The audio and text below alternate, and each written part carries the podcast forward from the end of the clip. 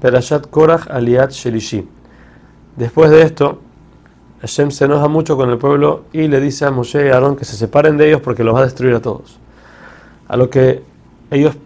rezan y le piden a Hashem que él sabe quién fue el que pecó y quién no, entonces ¿por qué va a matar a todos? Hashem acepta el rezo de Moshe y Aarón y les dice, les dice que ordenen al pueblo separarse de Korach, Datán y Abiram y sus familias, ya que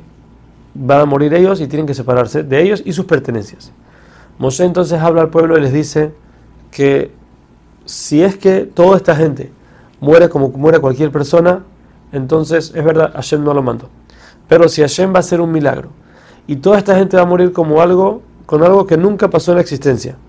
que es que la tierra va a abrir su boca y se los va a tragar vivos, entonces ahí todo el mundo va a saber que Moshe no se escogió ni a él mismo ni tampoco a su hermano como líderes, sino que fue Hashem el que lo hizo.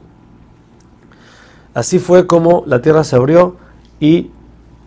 toda la familia de Korah, Datán y Abiram fueron tragadas por la tierra con sus pertenencias.